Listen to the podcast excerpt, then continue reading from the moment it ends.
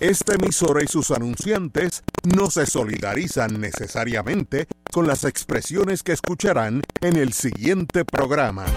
Son las 5 de la tarde, hora de escuchar Fuego Cruzado, el programa de más credibilidad en la radio puertorriqueña, en las voces de Ignacio Rivera, Néstor Duprey y sus panelistas invitados con su discusión política dinámica e incisiva de los acontecimientos más importantes del momento. Fuego Cruzado comienza ahora.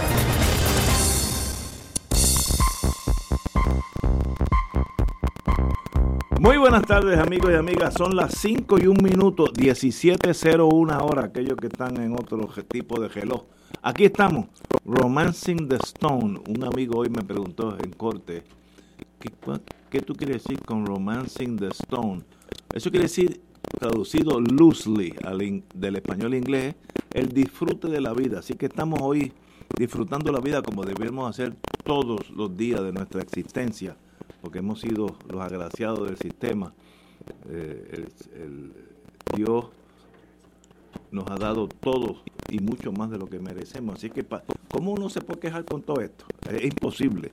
Así que eso quiere decir romancing the stone, disfrutando la vida. Así que disfrutémosla y ayudemos al prójimo y vamos a disfrutarla aún más. Pero tenemos aquí el compañero Héctor Richard. Muy buenas tardes, Héctor. Muy buenas tardes, Ignacio, para ti, para el Provost Marshall que acaba de llegar y para todo Puerto Rico, especialmente el área oeste. Así, ah, west, usted, es de Midwest, no, West. Soy del noroeste, del noroeste. Noroeste. Allí llueve todos los días, me tengo entendido. Allí, gracias a Dios, llueve. llueve. Yo veo en la... Y no hay pesimismo, ¿No? y la vida está gente alegre. Allí Hay prosperidad. Romancing the Stone. Bueno, chicos. bueno, pues esta noche empiezo a buscar casa por allá. bienvenido, bienvenido. bueno, señores, obviamente el pie forzado, como diría Benny Frankie Cerezo, nuestro querido amigo y hermano, eh, tenemos que hablar de la secretaria Kelleher, eh, Melissa Correa Velázquez del Vocero, es una reportera eh, periodista de primera índole, la conozco hace muchos años, como yo, como yo vaya al Tribunal Federal, ella siempre está en su oficinita, hay una oficina allí para los periodistas, siempre está, a veces la única que está, así es que ella se dedica a ese mundo hace muchos años, muy seria, muy competente, y tiene una noticia que eh, la voy a decir y luego comentamos sobre ella. La noticia es Kelleher y educación en la mira federal investigan el programa Tus Valores Cuentan y presuntas irregularidades en otorgamiento de contratos. Recordemos que ella renunció el lunes, efectivo el martes. Así que empieza a explicarse todo. Además del controvertido contrato millonario que el Departamento de Educación otorgó a establecer el programa de los valores de tus valores cuentas, las autoridades federales investigan la supuesta venta de influencia en el otorgamiento de contratos por parte de funcionarios de alto rango, lo que ha llevado a que indaguen sobre la figura y las cuentas personales de la ex titular de educación, Julia Kelleher. Fuentes del vocero, según Melissa Correa, informaron que un gran jurado ha sesionado en múltiples ocasiones en relación con la pesquisa del FBI y la División de, Integridad Pública del Departamento de Justicia Federal. Déjame parar ahí para explicar. El la Fiscalía Federal en Puerto Rico brega con casi todos los, bueno, casi todos, eh, su jurisdicción es todos los crímenes federales que, eh, sucedan en la jurisdicción de Puerto Rico en este caso, o las Islas Vírgenes allá en, al ladito de nosotros. Pero hay una excepción, hay unas oficinas especializadas e integra, integridad pública es una oficina que se maneja, aunque sea un caso en Puerto Rico, vienen fiscales de, de Washington muy competentes, especializados en esos delitos de cuello blanco, lo que sea. Yo tengo uno de, de corales y, y, la, esta unidad de eh, environmental, ambiental, pues es de Washington. Entonces los fiscales de aquí en realidad no tienen jurisdicción sobre esos casos. Me da la impresión, según Melissa Correa, yo no conozco nada de este caso, que el Departamento de Justicia y Unidad División de Integridad Pública está a cargo de este evento, lo que quiere decir que se maneja desde Washington. En estas sesiones se han interrogado varios empleados de la agencia de educación, entre ellos figuran funcionarios de la Unidad de Adjudicación de Fondos y Asuntos Federales y también el socio de una compañía dedicada a la asesoría financiera y de negocios allegados de la exsecretaria han sido entrevistados.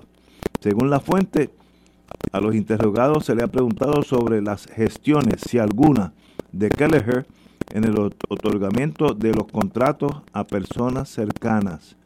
Las fuentes afirmaron que los federales también han indagado en las finanzas y cuentas personales de Kelleher. Permanece como consultor, eh, la señora Kelleher permanece como consultora bajo contrato de AFAF hasta creo que es finales de junio. Ah, las fuentes aseguraron que el FBI allanó en junio del 18 la residencia en Puerto Rico de una consultora de la empresa Kelleher and Associates. Eh, esta compañía fue fundada eh, por la ex secretaria de Educación en, en, el 2009 y sus oficinas, según la página de internet, están localizadas en Washington, D.C de acuerdo con la página eh, de, esta empresa, eh, que se define como una organización sin fines de lucro, la entidad tiene como clientes a socios, colaboradores del sistema de escuelas públicas del departamento de, del Distrito de Colombia, Departamento de Educación de Nueva York y el Departamento de Educación de Puerto Rico. Uno de los contratos que las autoridades federales investigan es el de tus valores cuentan. En diciembre del 17, Educación pactó con la firma Joseph and Edna Joseph Fund, Institute of Ethics, de ética, por 16.9 millones y con vigencia de cinco meses para desarrollar el proyecto. Oye, a mí no se me ocurrió esa idea. Eh, eh, bueno, ¿Qué hizo este maestro? Yo sé que ese contrato se rescindió meses después, pero de verdad, si hubiera cumplido y le hubieran dado 17 millones de dólares, ¿qué hubiera cambiado este señor en el sistema educativo de Puerto Rico? Mi pregunta, mi sugerencia, nada. En 11 de mayo del pasado año, Educación finalizó el contrato, eh, como lo dije anteriormente. Bueno, el abogado de Kelleher, que ya tiene abogado, el distinguido abogado y excelente abogado Francisco Rebollo, eh, ya ha comparecido formalmente y dice que es asesor legal de Keller, lo mejor que ha hecho la señora Keller, pero un abogado del prestigio de Francisco Rebollo. Así que hay algo, como yo dije el lunes, instintivamente sin saber nada, que esa dimisión, esa renuncia de lunes por la tarde para, bien, para martes por la mañana, me estaba chueca, me estaba algo raro, porque usualmente las cosas no son tan drásticas. Pero hoy, este artículo de Melissa Correa, pues prueba de que hay algo más que empieza a explicarse por qué la prisa a renunciar o al gobierno desligarse de la señora Keller. Compañero don Héctor Rachel.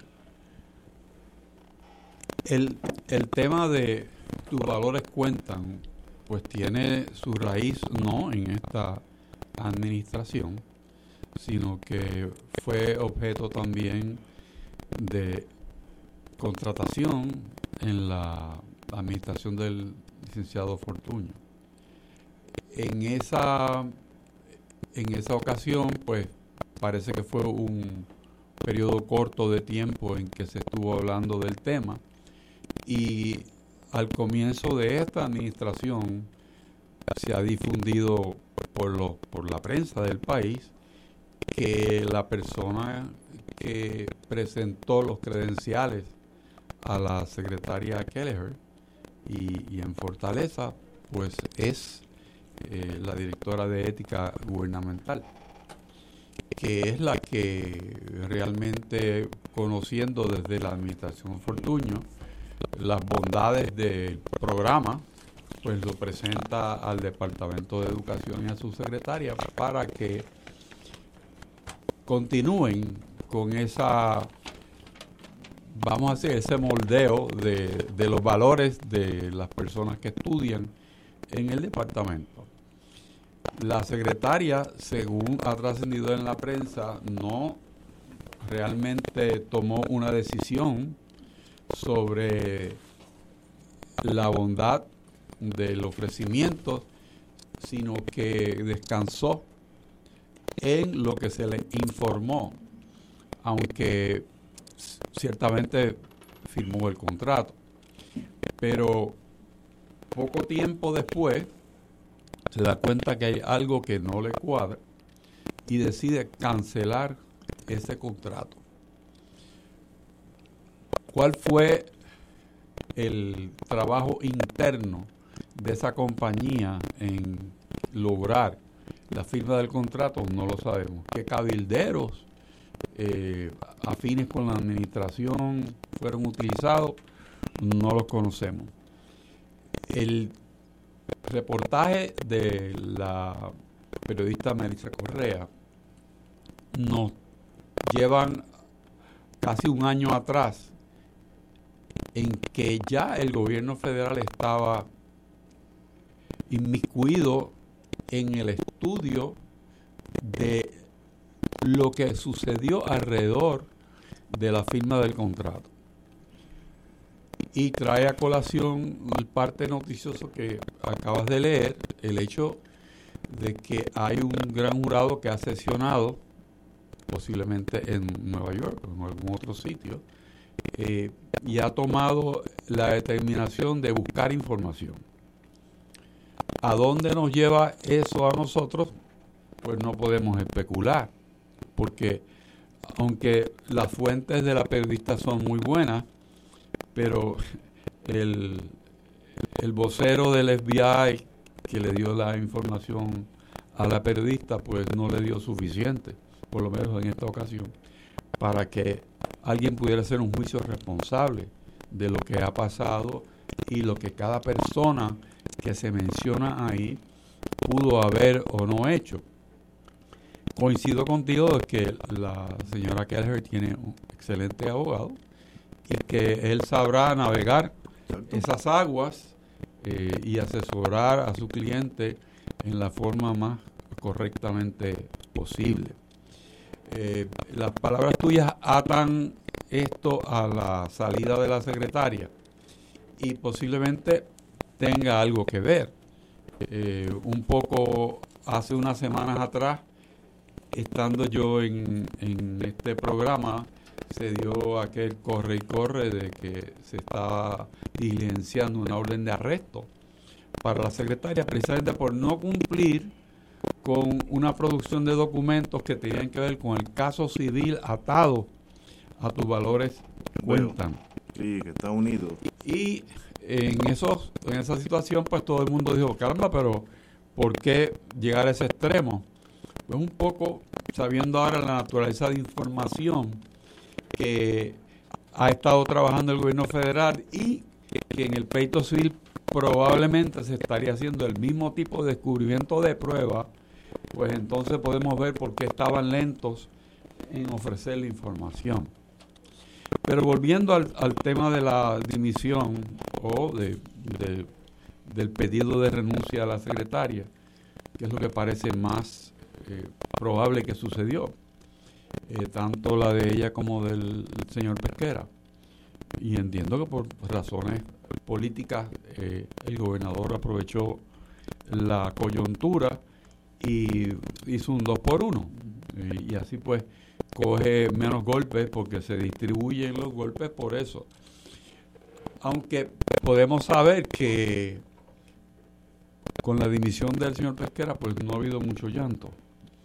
Eh, aunque quizás eh, pueda ser injusta ese, ese comentario al margen. Pero lo, lo que trascendió de la gestión del señor Pesquera y lo que él mismo menciona eh, apunta más bien una frustración de él por no poderse desempeñar de la forma que él entendió que debió a, las ejecutorias que, ya digo, de la propia conferencia de prensa de él se demuestra que, que fueron escasas. eh, y más bien fue dificultades en, que él tuvo en organizar. Eh, creo que en, en, turnos posteriores quizás podemos abordar el efecto que tiene la renuncia en la operación de la sombrilla que dirigía el señor Pesquera, o dirige todavía eh, el señor Pesquera, porque me parece que es importante que el, el país entienda que cuando hay una especie de crisis, ¿no? que eh, significa en su raíz eh, griega crino, sino oportunidad, eh, yo creo que hay una gran oportunidad para enderezar ese barco. Tenemos aquí una pausa y regresamos con el compañero don Néstor Duprey Salgado.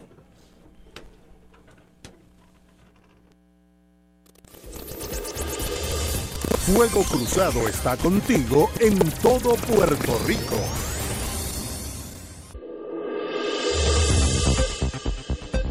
Y ahora continúa Fuego Cruzado.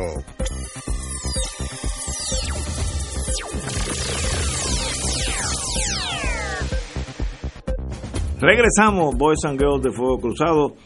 La noticia en el vocero bajo la pluma de Melissa Correa Velázquez. Kelleher y Educación en la Mira Federal. Investigan el programa de Tus Valores Cuentan y presuntas irregularidades en el otorgamiento de contratos. Compañero don Néstor. Eh, ayer nosotros nos preguntábamos aquí la diferencia en los tiempos de la renuncia de Julia Keller y de Héctor Pesquera. Héctor Pesquera renunciaba eh, a fin de mes. Había una transición de un mes. De hecho, a esta hora no se sabe, no se han mencionado públicamente nombres de personas que lo vayan a sustituir o que se esté considerando para sustituir. Y sencillamente se va.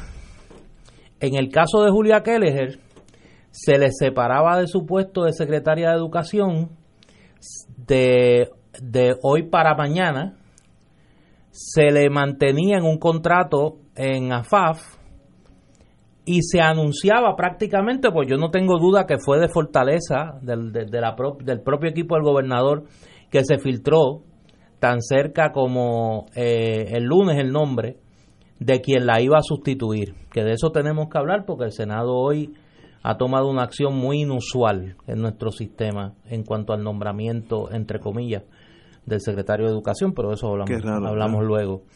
Eh, y nos preguntábamos por qué la diferencia.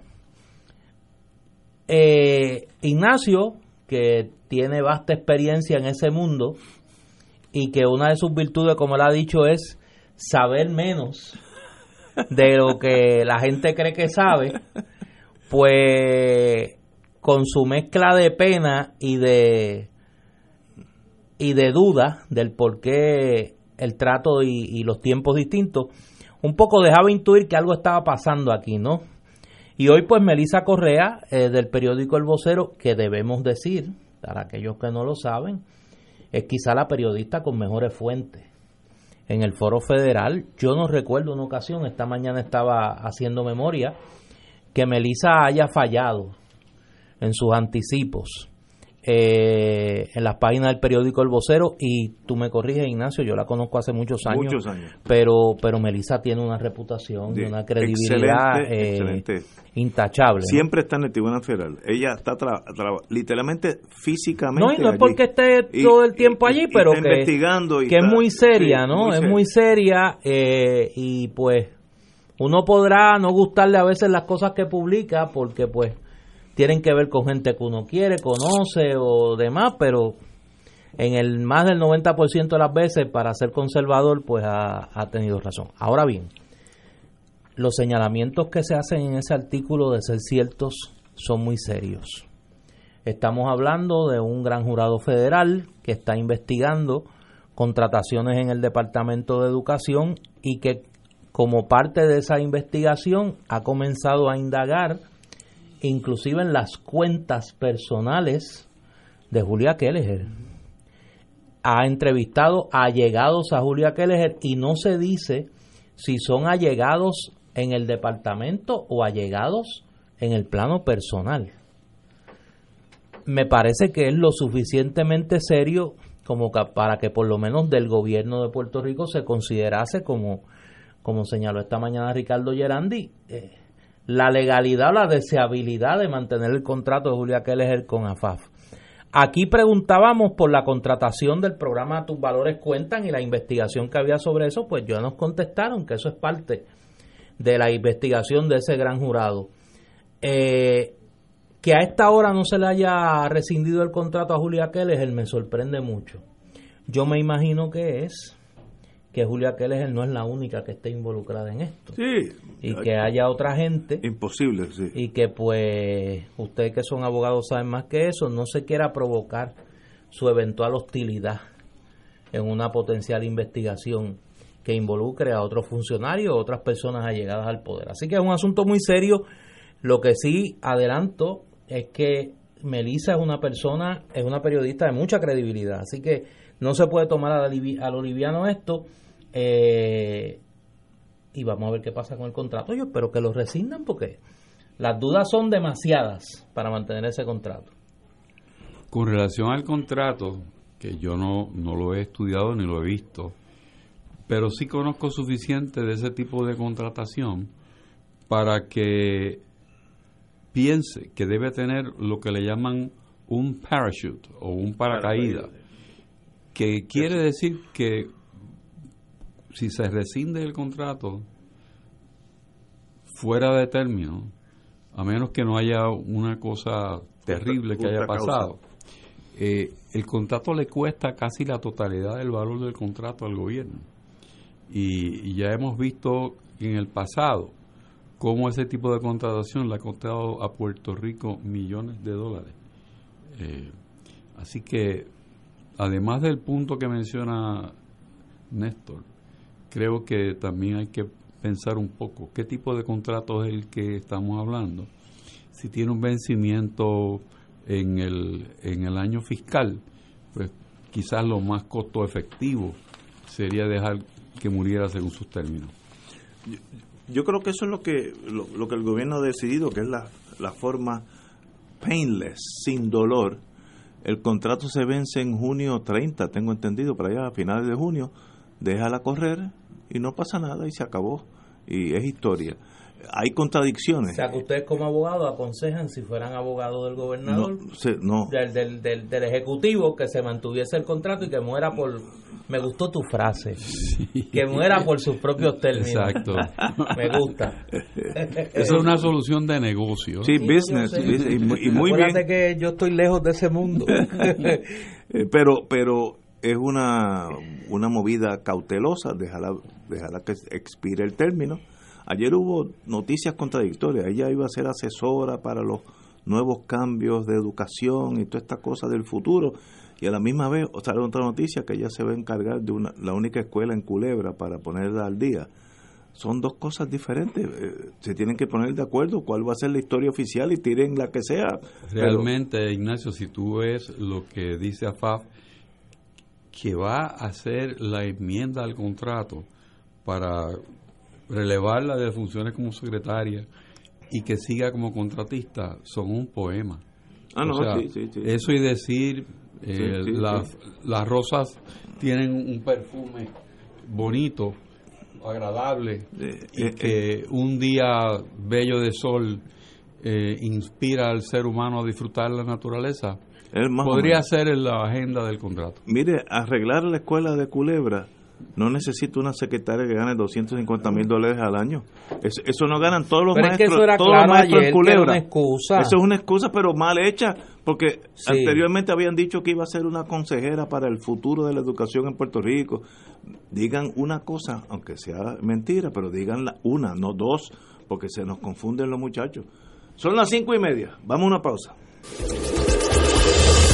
Fuego Cruzado está contigo en todo Puerto Rico.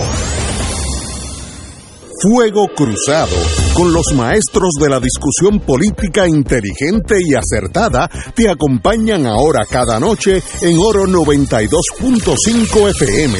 Infórmate de los temas de importancia del país, escuchando al equipo que establece cátedra todos los días sobre el acontecer político en Puerto Rico. Escucha la retransmisión de Fuego Cruzado con Ignacio Rivera, Néstor Duprey y sus panelistas invitados con su discusión política dinámica e incisiva, encendiendo el debate con sus diferentes puntos de vista. La clase comienza a las 10 de la noche en retransmisión diferida de lunes a viernes por Oro 92.5 FM.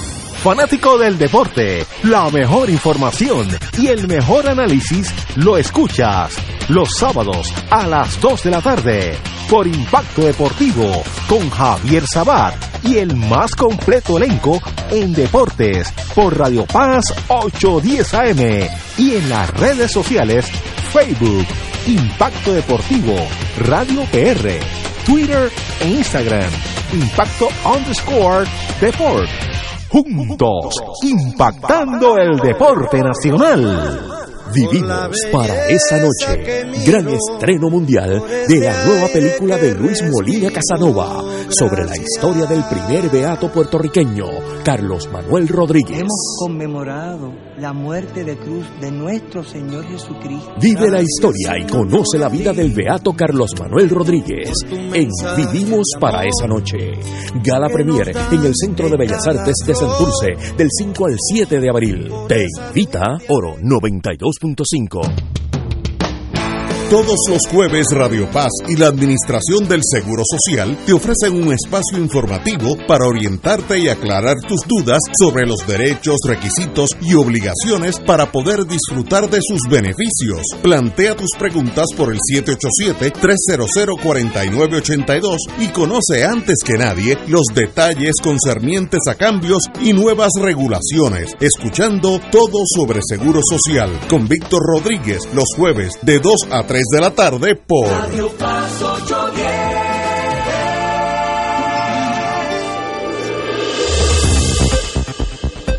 Y ahora continúa Fuego Cruzado.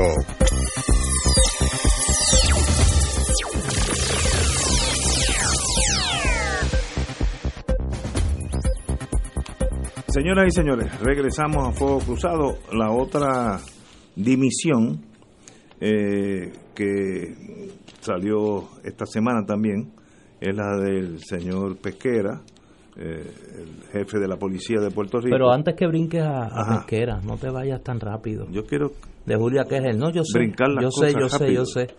Eh, oye, tú has sabido, tú que tú que caminas mucho por ahí, tú has sabido qué es de la vida de la directora de ética gubernamental, de Zulma Rosario, que fue la que llevó a la señora Kelleher la costa esta del contrato este tus valores cuentan ese tipo de cosas. Que llevó a esta si bien recuerdo. No no, no, no si, bien, recuerda. No no si bien recuerdo yo no estoy seguro. No tú no estás seguro. o que mi mente sí no, yo sé yo sé este pero tú has sabido de ella no no no tú no la has escuchado no sé nada no la, y ella que le gusta hablar tanto tú, tú no la has oído no no de, verdad que no sé hace tiempo que como que no se le oye ni se le ve eh, bueno es que a veces las cosas tú crees que ella no estar muy, como diría mi mamá, doña Evelyn, no debe estar muy expuesta en la calle.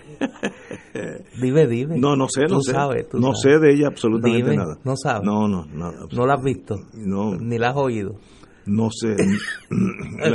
Mira, se te forma un taco, te emociona y todo. la pregunta es que no sé. Sigue, sigue. No solamente no sé, ni voy a saber pero tú te pasa en la chaldón. No, pero no. ¿No, la has visto por ahí? No sé, no, no, no, de verdad, ahí no. ok. Bueno. Ah, volvemos al tema del super, super superintendente, eh, secretario de Seguridad Pública, una especie de sombrilla, eh, renunció, ha dicho eh, con un estilo de arrogancia que yo creo que es una de sus peores cualidades. Tiene muchas cosas buenas, pero tiene muchas cosas malas como todos nosotros. Cito a él, yo soy responsable de lo que hablo no de lo que usted entiende. No está diciendo que toma un montón de bruto y él es una especie de Gandhi allá ah, dictaminando el futuro del mundo. Eh, la humildad llega bien lejos, señor Pesquera, y eso es una de sus grandes fallas. Eh, una de las cosas que me ha sorprendido es que en el caso de Kelleher ha habido comentarios de las de las eh, uniones de profesores, de políticos, pero en el caso de Pesquera hay un silencio no hablan ni malo, es como si nunca hubiera ocurrido, como la Alemania nazi, que ya nadie habla de eso, eso no sucedió. Hubo un gremio de la policía que hizo unas expresiones de cara a las cosas en la policía van a mejorar. Eh, porque él se había ido. Eh, la presidenta de, de Paramédicos Unidos, cito, nunca accedió a las reuniones que pedimos. Entiendo que no hizo un buen trabajo en el negociado de emergencias médicas estatal. Cito, Sindicato de Ciencia Forense. No dejaba trabajar a los comisionados de los negociados. Nombró personal directamente alrededor de las personas que puso a dirigir la agencia sin tener la experiencia necesaria. Eh, Ismael Rivera, presidente del sindicato de policía, no dio, no dio pie con bola. Era una figura conflictiva en cada negociado, especialmente dentro de la policía. Pues ahí hay tres strikes. Nadie ha dicho nada, y el mundo político, aún el PNP, se han distanciado de él. Así que obviamente ese señor dejó una estela muy negativa, por lo menos en el plano personal, eh, eh, eh, interpersonal de la cómo él se llevaba con, con su semejante, es F. En la policía, el rol de él era administrar la, la sombrilla y yo creo que le faltó el talento de administrador de, de, varias agencias a la vez que no tiene nada que ser nada que ver con ser policía y arrestar a gente en las esquinas. Eso es otro talento. Ah, uno puede ser el mejor neurocirujano del mundo y puede ser un pésimo administrador de un hospital. Son dos cosas diferentes. Me da la impresión que este señor es más bien un policía eh, el sabueso que busca y arresta y, mete a la gente a la cárcel y le quita a las esposas una vez que entran dentro de la prisión. Y como administrador de la sombrilla es mucho más alto ese, ese, ese parecer. Yo estuve oyendo, oyendo hoy, no sé ni en qué estación, creo que fue bajo Lenin. Eh, de Lenin tenemos que hablar ahorita. Sí, vamos ahorita, hay que felicitarlo. es más, vamos a hacerlo ahora mismo. Felicitaciones a Rafael Lenín López, director de eh, guapa de noticias de, noticias guapas de, guapa televisión.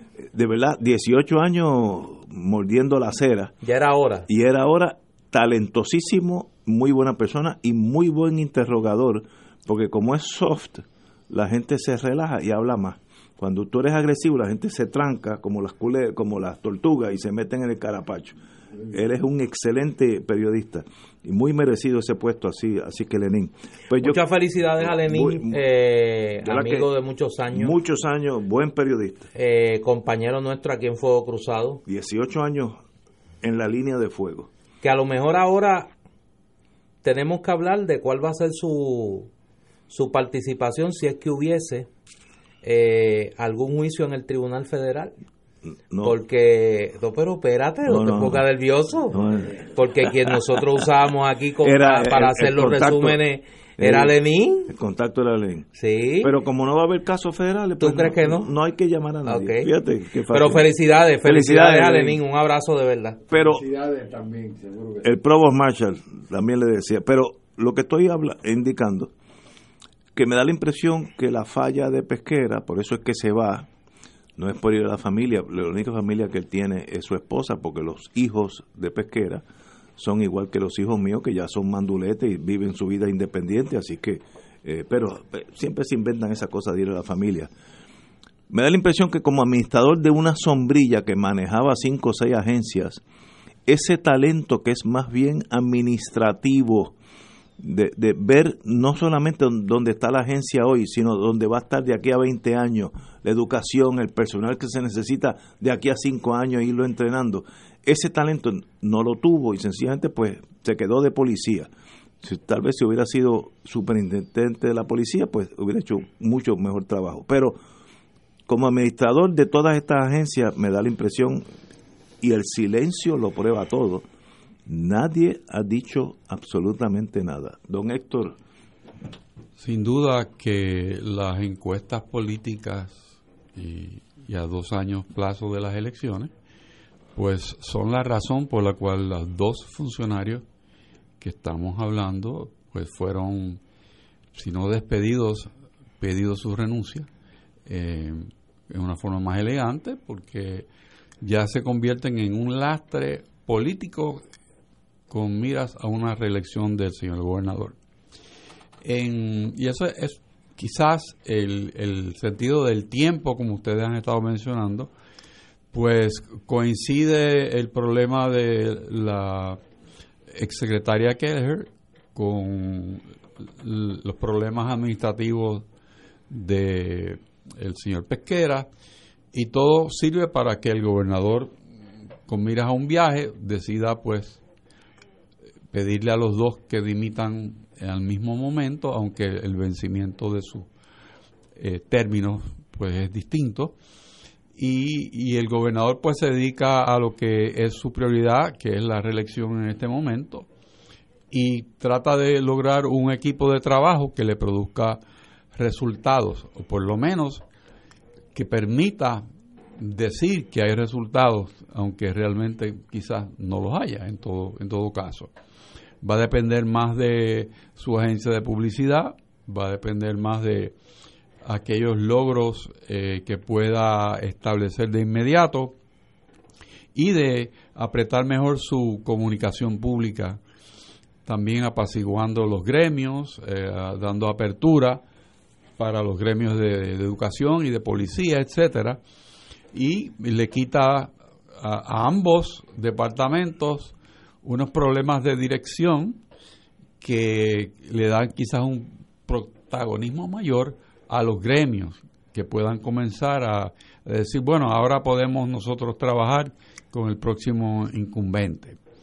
Eso yo creo que es la razón por la cual esto se ha dado de esta manera, aunque el fundamento para ambos casos tienen, tienen cosas muy, muy importantes. En cuanto al señor Pesquera, yo coincido con Ignacio de que la posición no era para el señor Pesquera, quizás algo más dirigido hacia puesta en vigor de leyes, eh, pero abre la oportunidad para que esa sombrilla pueda respirar, pueda trabajar. Eh, hay gente buena en cada una de esas estamentos de ese departamento y, me parece a mí que es una oportunidad eh, maravillosa de, darle un vuelco, especialmente a la policía, eh, permitir que los que saben de policía actúen y lograr mejorar la relación entre la policía y el Departamento de Justicia y, otros uh, renglones del aparato de law enforcement, de seguridad, porque Puerto Rico ha vivido una época en desfase eh, desde que el señor Pesquera está en, en esa posición, porque, vuelvo y digo, puede ser el mejor candidato para otra cosa, pero no para dirigir esa, esa sombrilla que requiere mucha mano izquierda y mucha mano derecha. Y además, eh, a pesar de que el gobernador tiene un gran aprecio por él, igual que por la señora Kelleher, el, señor Pesquera no supo ni proteger al gobernador. Eh, en mayo primero del año pasado, eh, cuando hizo que el gobernador asumiera responsabilidad por lo que pasó allí en Atorrey, que yo me quedé horrorizado cuando vi al gobernador diciendo ese tipo de cosas, cuando sabemos que eso no es verdad. O sea que un gobernador no asume el mando de la policía ni loco, porque el gobernador no sabe de policía, ni este ni los anteriores.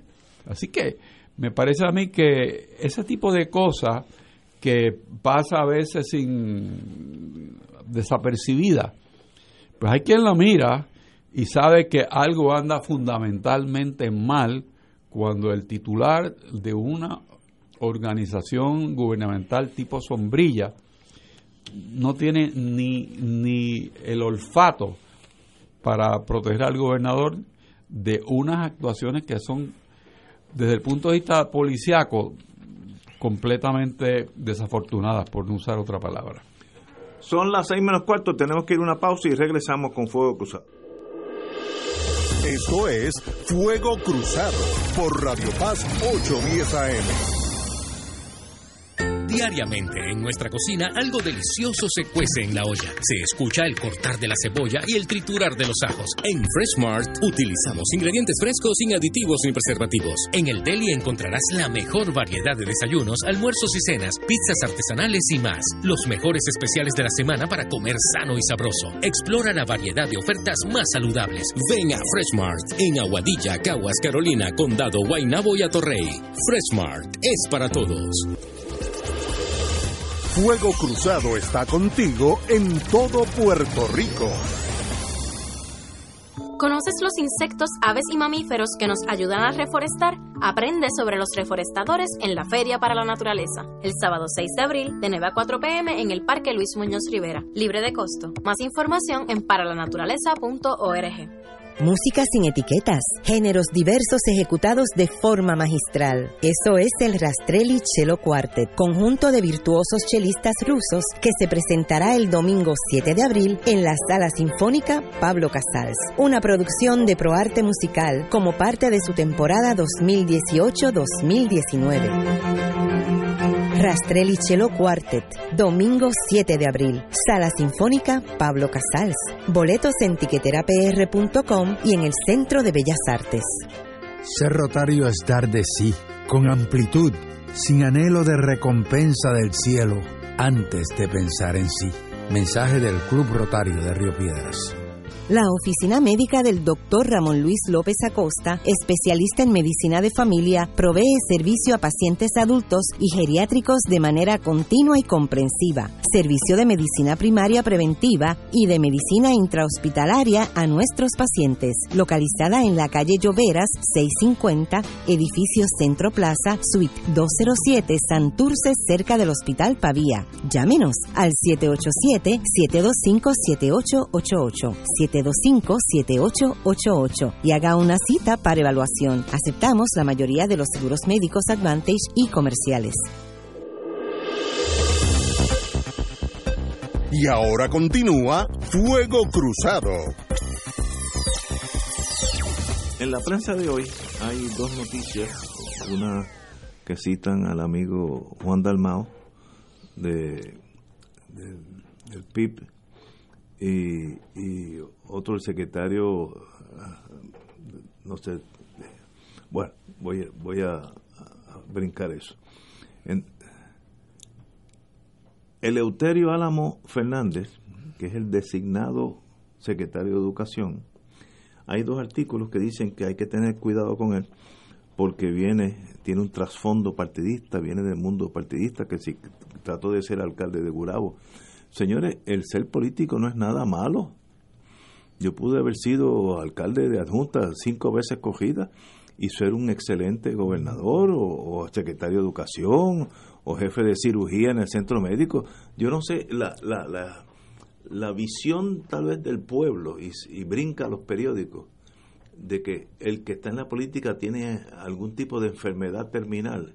Yo creo que es un error y, y no podemos eliminar gente que viene del mundo político eh, porque asumen otros roles, pueden ser buenísimos, igual, igual que hay algunos que son buenos sin haber sido políticos y algunos que son malos, son iguales que nosotros, pero esta página del nueve páginas del Nuevo Día de hoy hay dos artículos donde la gente dice, espérate, él es político, so what? Pues es político, va a ser un buen secretario de educación o va a ser un mequetrefe. Eso es, la, eso es la, el futuro, lo dirá. Eh, el hecho que fue político, no, mire, yo conozco, yo he postulado dos o tres jueces, me acuerdo uno en Carolina, se me, se me olvida el nombre ahora, que era dutuado. Eh, se me olvida. Bueno, excelentes jueces, pero excelentes. Conocían la vida, eh, eran flexibles, eran muy, muy justos. Así que el ser político, eso no quiere decir que usted tiene cáncer terminal.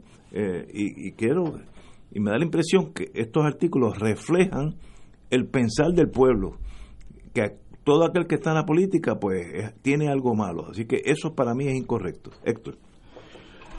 En, en esta designación yo creo que debemos aclarar que él no ha sido nombrado a la posición de secretario de Educación. Eh, él sencillamente Designado. está ni eso. Él es interino. Interino, sí, sí. O sea, que quiere decir que en el, en el esquema de mando del departamento, esa posición normalmente le tocaría al subsecretario, si existe un subsecretario. Si no existiera un subsecretario, entonces hasta que el gobernador no llene esa vacante, pues podría otra persona asumir administrativamente esa posición, que me parece que es de lo que ha hecho la señora Kelleher. Eh, pero, pero pretender que ese, ese mecanismo que existe cuando no hay subsecretario eh, implique que va a seguir en un interinato hasta que se nombre el secretario en propiedad, eh, me parece que pudiera ser un, un diseño eh, fallido desde el punto de vista legal. El, la ley orgánica del Departamento de Educación debe decir exactamente cuál es el, el orden de sucesión en ese departamento y para que pueda existir un, un, secretario interino viable desde el punto de vista legal hay que seguir el orden establecido ahí. No se puede establecer por orden ejecutiva del propio secretario renunciante, eh, excepto, ya digo, si es una situación que no existe un subsecretario, y entonces para evitar que el departamento quede descabezado, se nombra por un momento alguien en lo que el gobernador, que sería la facultad, eh, el quien tendría la facultad para hacer el momento del subsecretario, lo pudiera hacer. Y eso por excepción, porque el gobernador es el titular del gobierno, pero no es el secretario de, de educación. Pero no habiendo nombrado un secretario de educación, pues entonces entraría para llenar ese vacío. Eh, sería importante en una conversación como esta, pues saber qué dispone el, el, la ley orgánica del departamento, que típicamente diría, en ausencia del secretario, el subsecretario asume la función. El, el presidente del Senado, Tomás Rivera Schatz, que es astuto, indicó hoy que entiende que la mismo. designación de Álamo como secretario interino de Educación por vía de una orden administrativa de la secretaria carece de base legal. Exactamente tu pensamiento. Le cito al señor presidente. Le pedí a mis abogados que evaluaran la orden ejecutiva que firmó Kelleher. Carece de toda base legal, así es que la evaluaremos y una vez nuestros abogados nos hagan la recomendación, lo discutiré con los senadores y determinaremos el curso que vamos a seguir.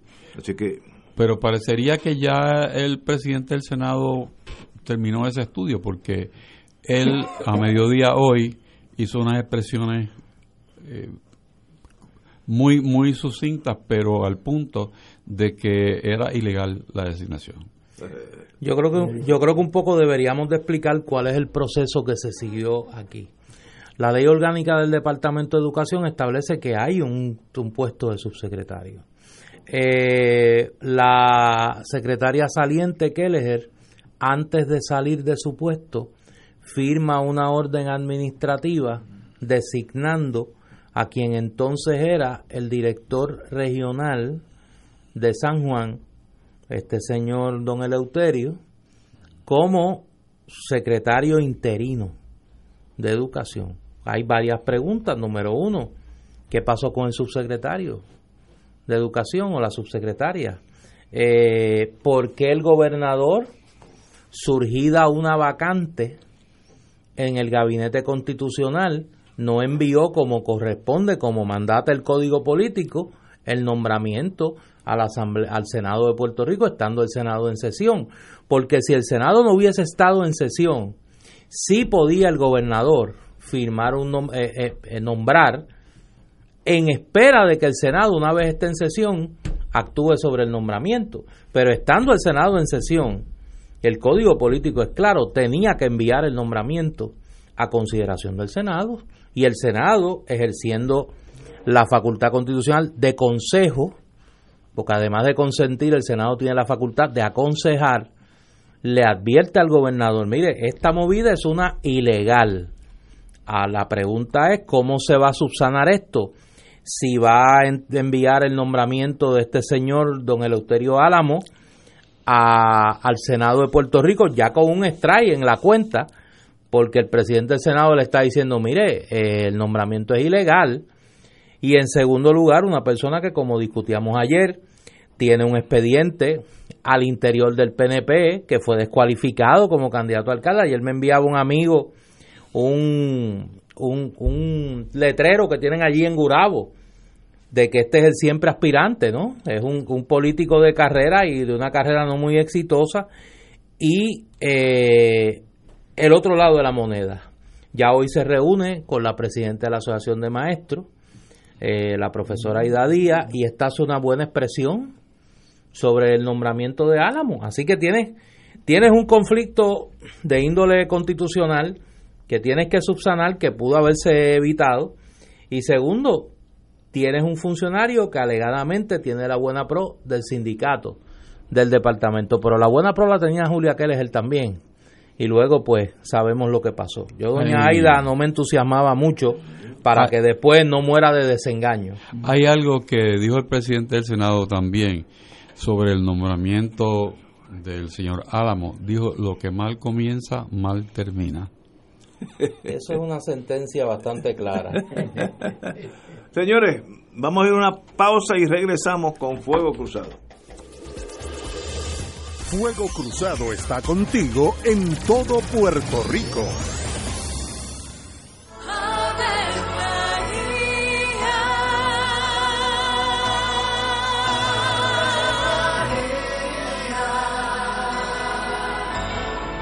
El ángel del Señor anunció a María. Y ella concibió por obra del Espíritu Santo. Dios te salve María, llena eres de gracia, el Señor es contigo. Bendita tú eres entre todas las mujeres, y bendito es el fruto de tu vientre Jesús. Santa María, Madre de Dios, ruega por nosotros pecadores, ahora y en la hora de nuestra muerte. Amén. He aquí la esclava del Señor. Hágase en mí según tu palabra. Dios te salve María, llena eres de gracia, el Señor es contigo. Bendita tú eres entre todas las mujeres y bendito es el fruto de tu vientre Jesús. Santa María, Madre de Dios, ruega por nosotros pecadores, ahora y en la hora de nuestra muerte. Amén. Y el Verbo se hizo carne. Y habitó entre nosotros. Dios te salve María, llena eres de gracia, el Señor es contigo.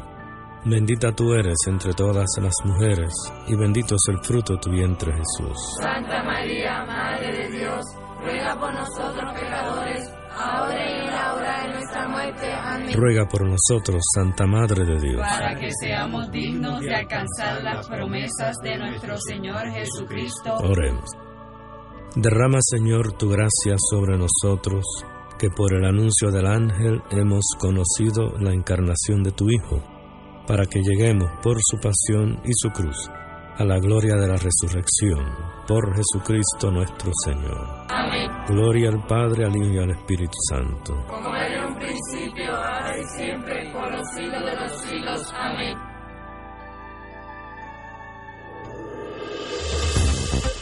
Aquí la llama se enciende cada tarde a las 5 porque escuchas Radio Paz 810 AM, WKBM San Juan y retransmite en diferido WOROFM Corozal San Juan, la Casa de Fuego Cruzado, el programa de más credibilidad en la radio puertorriqueña.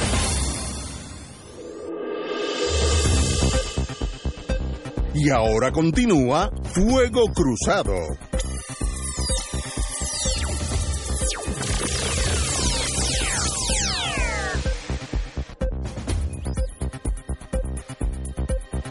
Regresamos, Boys and Girls de Fuego Cruzado.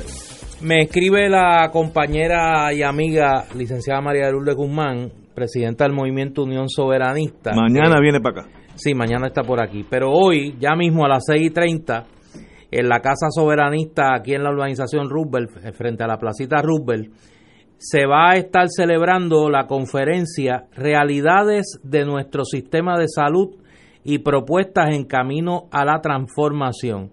Eh, va a tener a tres distinguidos panelistas, miembros del Consejo Multisectorial de Salud de Puerto Rico, el doctor Rafael Torregrosa, la doctora Sara Huertas y el doctor Luis Avilés, que llevan eh, años involucrados en esta iniciativa y proponiendo la reestructuración de nuestro modelo de salud eh, para concentrarlo en el paciente, que debe ser la razón de ser del mismo.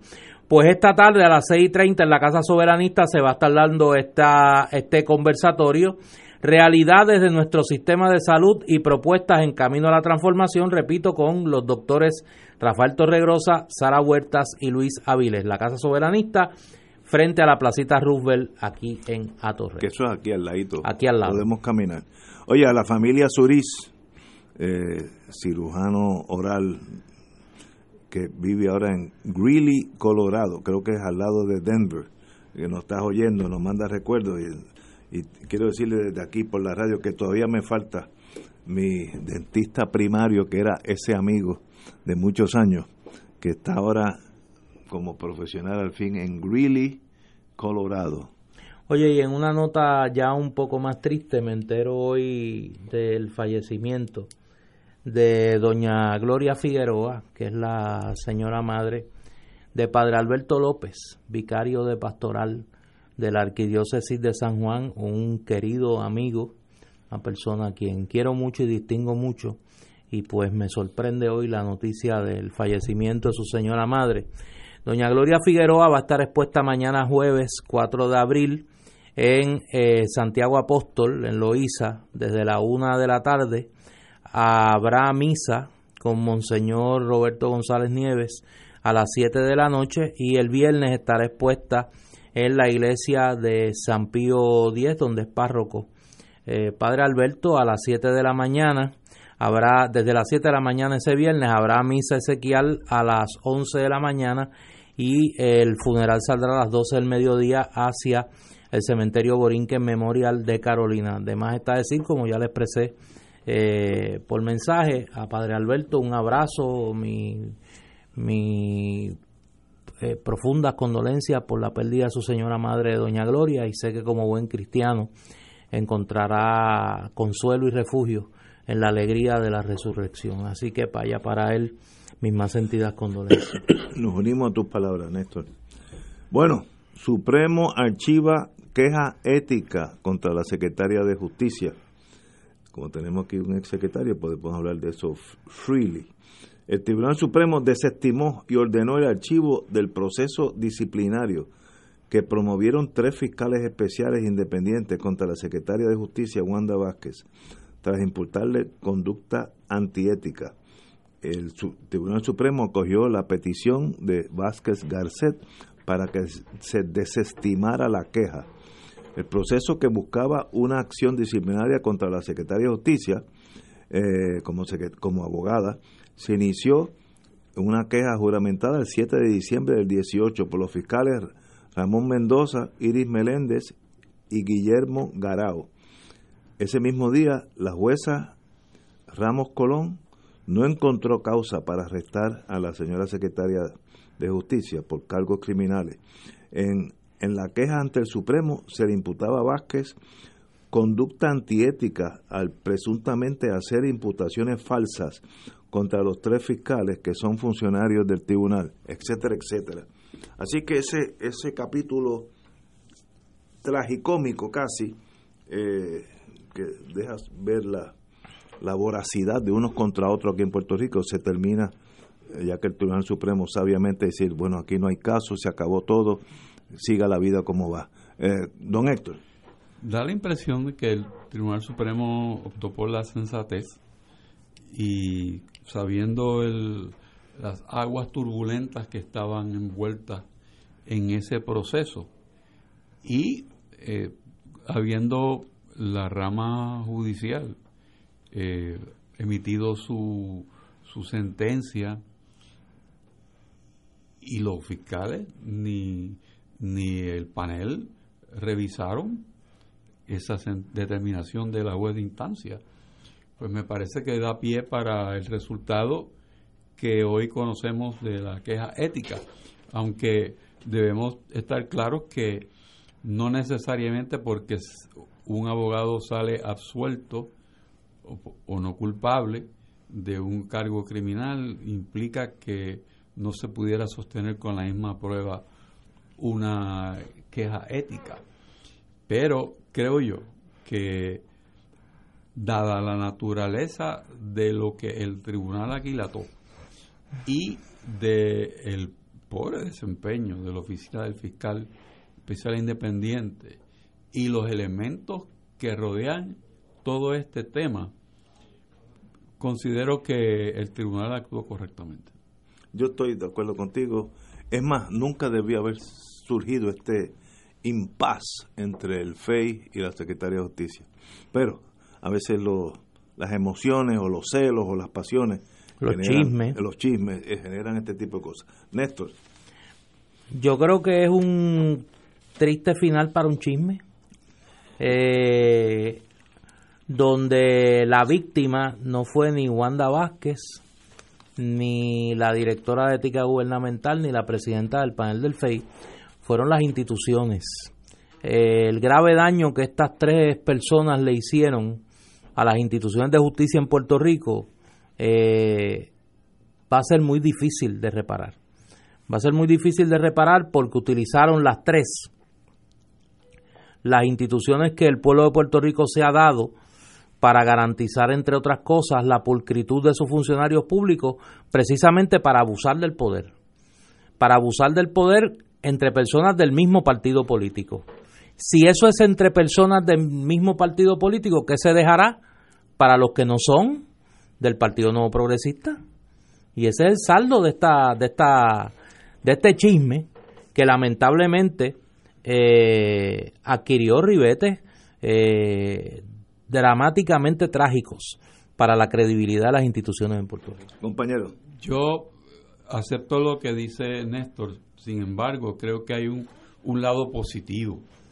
Y el lado positivo es que el país vio en vivo y en todo color lo, el funcionamiento de una sala por una juez que llevó los procedimientos como, como es, de, un, de unos abogados de defensa que llevaron su, su toga y su, y su abogacía eh, a, un, a un grado, digo yo, eh, excelente frente a una situación muy difícil de que enfrentarse unas acusaciones sobre las cuales esos abogados no tenían ningún documento que pudiera permitirles a ellos preparar una defensa.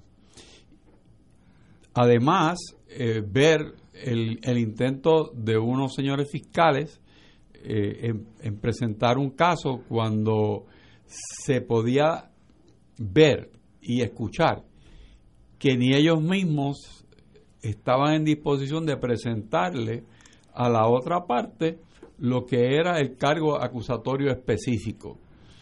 Y eso, pues claro, demuestra también que hay un mal en las reglas de procedimiento criminal que permiten, en regla 6, que eso se pueda hacer.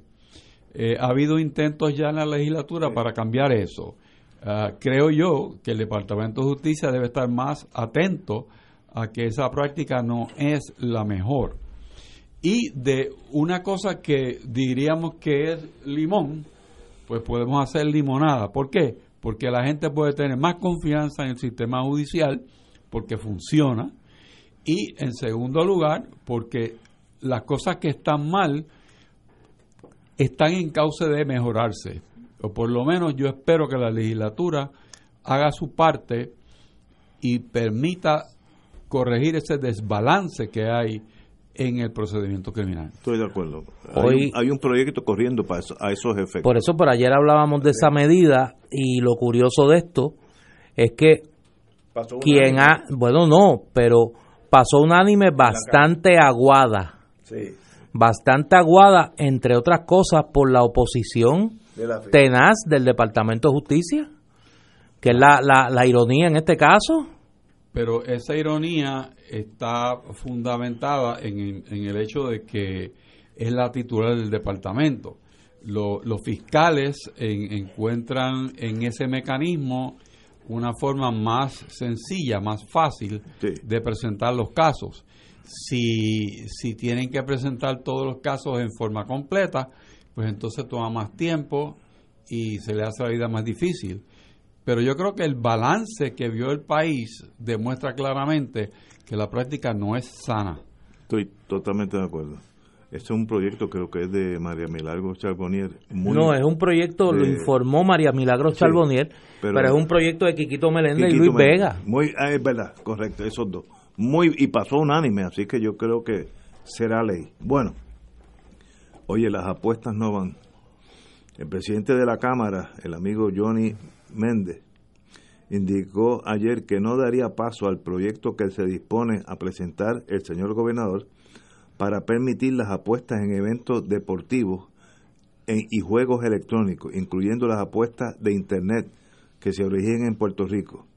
Menéndez expresó que su mayor preocupación es la proliferación de juegos como impulso económico para Puerto Rico. Prefiero que se, que se vea el proyecto en vistas públicas y ver los pros y los contras. No obstante, yo de entrada estoy en contra. Néstor, ¿qué tú crees? Yo estoy en contra de ese proyecto, lo dije desde el principio. Me parece primero que desde el punto de vista fiscal es una aberración eh, pretender cuadrar las finanzas del Estado con el juego. Y número dos, el efecto social que esta práctica tiene en el país no ha sido aquilatado. El daño que el juego produce en las personas en Puerto Rico, particularmente las personas de la tercera edad, nuestros viejos, es un daño eh, muchas veces irreparable. Y el que el Estado siga eh, promoviendo esa conducta y pretendiendo cuadrar sus finanzas con el juego, cuando hay otros elementos de nuestra vida económica que sencillamente pasan desapercibidos convenientemente para el gobierno a la hora de buscar recursos para el fisco, pues me parece que es una irresponsabilidad. Hice una pregunta la primera vez que discutimos sobre esto y la vuelvo a hacer. Aquí hay unos intereses que llevan años cabildeando en Puerto Rico, con buenos cabilderos azules y rojos, tratando de impulsar el juego a troche y moche en el país. Son los promotores de la videolotería, son los que han pretendido, se inventaron una vez aquello de la lotería por una buena causa y otras triquiñuelas para tratar de meter ese negocio en Puerto Rico. Habrá que ver si estos mismos personajes son los que hoy están impulsando esta medida de las apuestas, porque obviamente estas apuestas, ¿cómo se van a hacer? A través de eh, un sistema electrónico de registro de apuestas.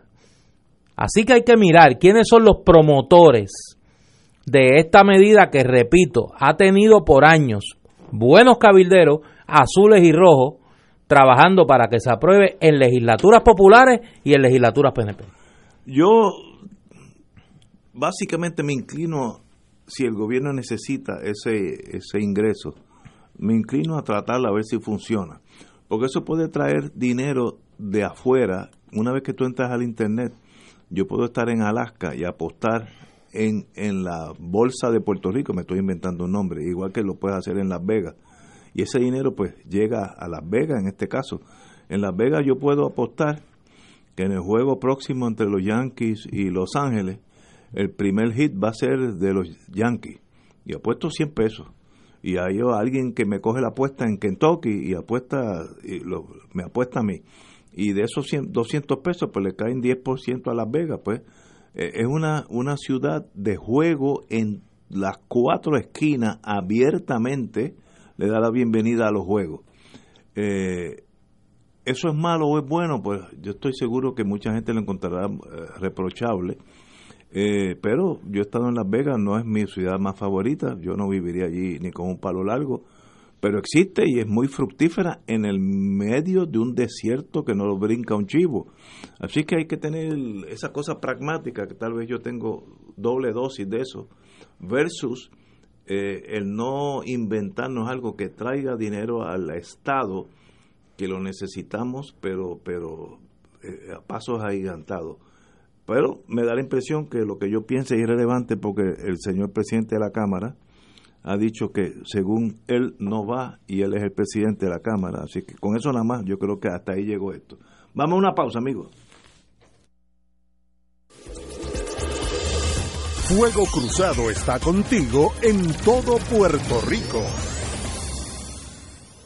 Música sin etiquetas, géneros diversos ejecutados de forma magistral. Eso es el Rastrelli Cello Quartet, conjunto de virtuosos chelistas rusos que se presentará el domingo 7 de abril en la Sala Sinfónica Pablo Casals, una producción de ProArte Musical como parte de su temporada 2018-2019. Rastrelli Cello Quartet, domingo 7 de abril, Sala Sinfónica Pablo Casals. Boletos en tiqueterapr.com y en el Centro de Bellas Artes. Luego de un terremoto significativo o tsunami, los servicios básicos como agua y luz pueden verse afectados. Es necesario que incluyamos en nuestra planificación agua y alimentos no perecederos para un mínimo de tres días. La preparación es un regalo de amor para usted y los suyos. Infórmese redsísmica.uprm.edu. Recuerde que prepararnos es responsabilidad de todos. Todos los jueves a las 4 y 30 de la tarde, escuchas en Radio Paz Bienestar Holístico con la licenciada María Teresa Romana Acevedo. Consejería sobre la teoría de bienestar, entrevistas y valiosa información, porque alcanzar bienestar es posible. Bienestar Holístico los jueves a las 4 y 30 de la tarde por Radio Paz 810 AM. Una hora de bienestar para tu vida. Vivir en familia Vivir la tradición. Esperar contra toda esperanza. PSB Productions presenta el musical que te robará el corazón. Fiddler on the Roof, en español, del 12 al 21 de abril. Centro Bellas Artes de Santurce. Para información y boletos, 787-505-6677, 787-620-4444 y 787-792-5000. Y ahora continúa Fuego Cruzado. Señoras y señores, en la tarde de hoy, seis estados y el Distrito de Colombia demandaron al Departamento de Agricultura de los Estados Unidos, alegando que debilitó los estándares nutricionales en los desayunos y almuerzos escolares de las escuelas públicas cuando relajó los requerimientos sobre sal y granos refinados el año pasado. La demanda presentada en una corte federal de Manhattan le pide al juez que anule los cambios que dice fueron implementados de forma arbitraria y caprichosa. El gobierno debilitó significativamente los estándares nutricionales para sodio y granos integrantes, integrales de acuerdo con la demanda, sin darle al público la oportunidad de comentar y en oposición a los requerimientos para comidas escolares fijados por el Congreso. Los estados y, eh, y, la capital de Estados Unidos dijeron que los estándares deben basarse en las recomendaciones de las directrices dietéticas del gobierno federal, la Academia Nacional de Ciencias y Estudios Científicos sobre Nutrición Infantil. Me da la impresión que esto es una medida para bajar el costo de los alimentos a los niños de escuelas públicas en los Estados Unidos y por tanto pues se economizarán decenas de millones si bajan los estándares. Me da que veo la mano de Trump detrás de todo esto de estos eventos. Pero eh, aquí hay dos lecciones. No hay nada malo con irse en contra de lo que dice el gobierno federal. En Puerto Rico, como somos colonia, pues hay un miedo a tú enfrentarte al gobierno federal. Hay seis estados que lo acaban de hacer y siguen siendo americanos, siguen siendo leales a la bandera, pero se enfrentan al gobierno federal. Lo que tenemos que ver es que probablemente hay una acción del Departamento de Agricultura que ha modificado un reglamento sin hacerle caso, vamos a decir, a la propia ley que establece que el Congreso fijó unos estándares y que de ninguna forma eh, la acción administrativa puede variar los estándares ya establecidos por el Congreso. Y en la medida en que eso la administración Trump lo ha hecho, pues viola la ley del Congreso. O sea que, que lo que estamos viendo es que los estados quieren proteger el interés de la salud de sus niños. y que ese interés está protegido por una ley del Congreso que la rama ejecutiva de los Estados Unidos está violentando. Qué bueno. ¿Verdad? Qué, qué bueno. Y no hay nada malo. Y esto no es el antiamericano, es al contrario. Qué bueno que No, esas eso cosas es ser pasen. americano. Eso es ser americano, exactamente. Pero aquí hay esa connotación de que si uno se va en contra, pues deja de ser estadista o proamericano, entonces es independentista, ¿cómo se llama este? Cesacionista, ¿cómo se llama la palabra esa? Libre asociación. Libre asociacionista, esa burundanga. La compañera y amiga comisionada residente Jennifer González declaró que el gobierno de Trump que libere las decenas de miles de millones que el Congreso asignó para la recuperación de Puerto Rico tras María, que siguen sin ser desembolsados. También revivió la idea de nombrar un coordinador federal, especie de ombudsman, para que supervise los desembolsos a la isla. La comisionada residente había enviado, había evitado entrar en la controversia sobre los ataques de Trump contra el liderato puertorriqueño y los esfuerzos del inquilino de la Casa Blanca por frenar o limitar los fondos de emergencia a la isla. La comisionada estimó en 50 billones con B los fondos asignados a la isla para mitigar el desastre de María, que en su gran mayoría no han sido desembolsados. ¿Cómo uno logra que eso se desembolse? Ya hay unas leyes que lo permiten, pero la burocracia que lo maneja el Ejecutivo, y ese es Donald Trump, lo está aguantando. Yo no le veo solución práctica a eso, a menos que sea diplomacia. Necesitamos a alguien como tú, Héctor, que vaya para allá y trate de, de cruzar esos puentes de la amargura. Lo, lo primero que hay que ver es que es interesante que un número tan grande pues sea impreciso porque según el presidente son 91 millones, la comisionada dice 50 y hay otros que, que son 42. ¿Verdad? No, no hay Eh, un o sea que no parece ser un número exacto. Pero el, la comisionada yo creo que está haciendo lo, lo que uno debe hacer, es buscar establecer puentes para lograr que esos fondos lleguen. Eh, ya, por ejemplo, el, el Departamento de la Vivienda eh, se satisfizo con las garantías que estaba dando el gobierno de Puerto Rico para, para el desembolso de unos fondos. O sea que, que hay un- una metodología que se podría utilizar y replicar para decirle a los otros bolsillos que no han desembolsado que mira, ya, ya hay una agencia que tiene plena confianza en que esta metodología de supervisión para el desembolso de los fondos se pueda utilizar. Yo creo que falta un poco de eso, ¿ah? Eh, tener eh, buenas relaciones con, con el gobierno de los Estados Unidos, que a, a fin de la postre, si estamos solicitando que se desembolsen esos fondos, pues hay que darle una seguridad al que los va a desembolsar de que se han de poner a buen uso. O sea, que eso es todo lo que está envuelto obviamente, aquí. Obviamente. Hay que garantizar que el dólar que llegue aquí se usa para lo que tenía que usarse. Correcto. Garantizarlo.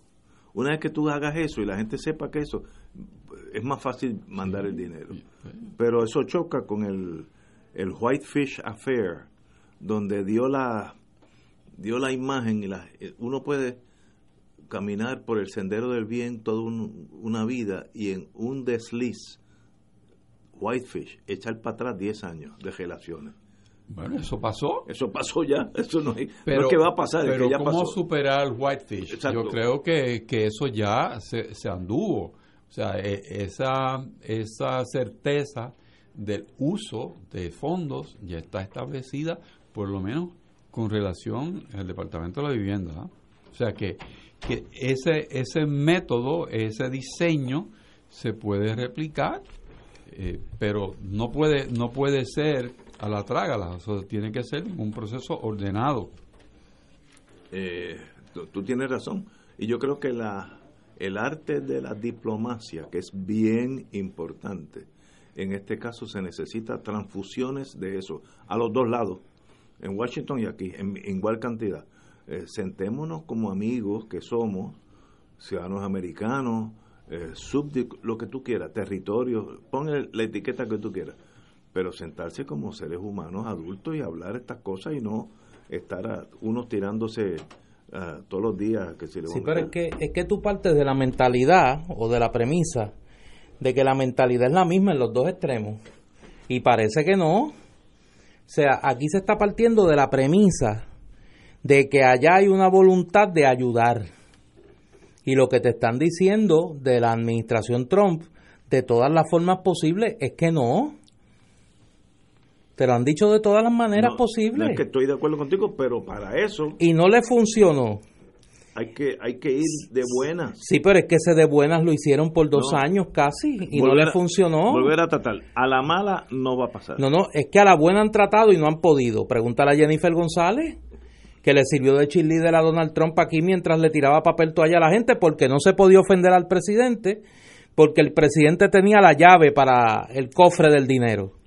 El gobernador asumió la misma actitud Y no ha pasado. y no pasó nada. Asumen la actitud de jugar al buen policía y al mal policía, al good cop y al bad cop. Jennifer González pasándole la mano a los republicanos, el gobernador alineado con los demócratas. ¿Qué pasó? Nada.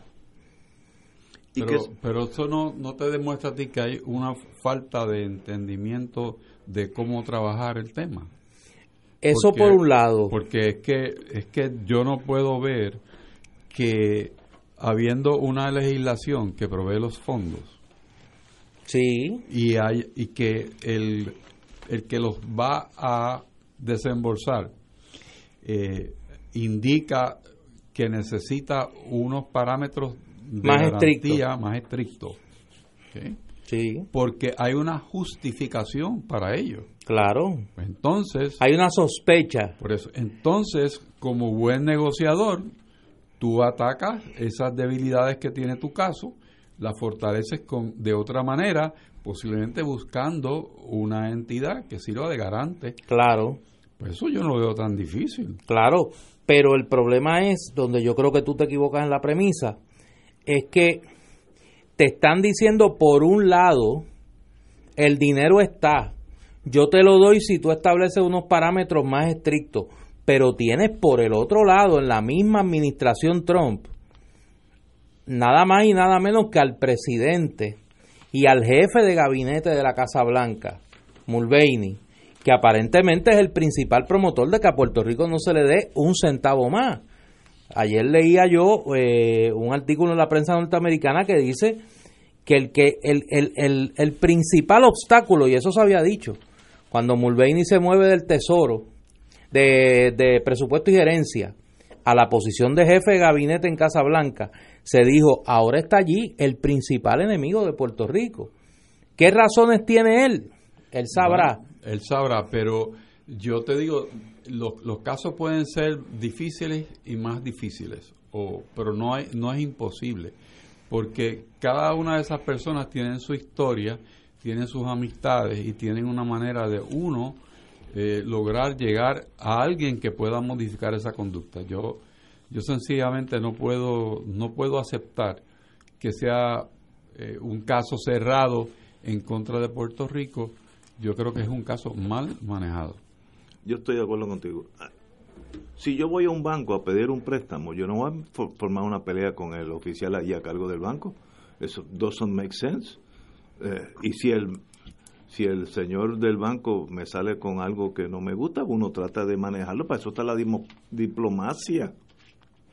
Pero a los golpes no vamos a echar para adelante porque el otro tiene un guante que tiene 25 toneladas de peso y yo peso solamente 190 libras, así que eh, eh, hay un- es desigual la pelea.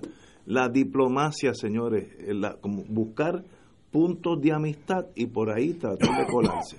Pero es que la diplomacia tú la puedes ejercer con quien quiere ejercerla contigo. No Yo no puedo, tú no puedes obligar a un interlocutor a sentarse a negociar. Se El gobernador, no, no, el gobernador lleva semanas pidiéndole una reunión al presidente Trump.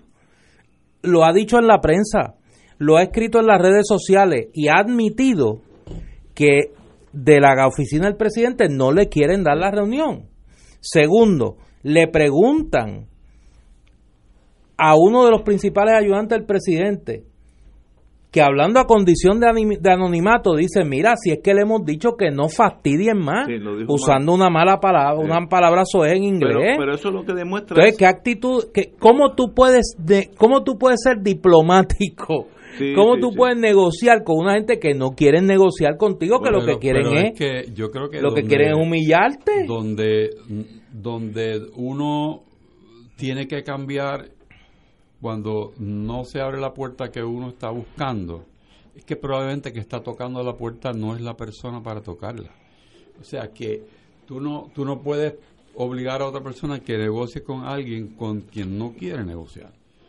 Y yo entiendo, yo, yo been there, done that. O sea, eh, no, no es que sea fácil, eh, pero no es imposible modificar esa situación porque no tienen necesariamente que ser los mismos jugadores los que estén negociando. buscarse a alguien en, yo yo que, parto sea de de una confianza premisa de los dos. yo parto de una premisa distinta a ustedes yo creo que al gobernador eh, había un personaje yo no sé si ustedes se acordarán yo me imagino que no cuando yo era pequeño que se llamaba mandibulín que era un tiburón que era bastante bobolón y el, el, el mantra de mandibulín la frase que repetía mucho era nadie me respeta a pesar de que era tiburón, pues como era así medio bobolón, nadie lo respetaba.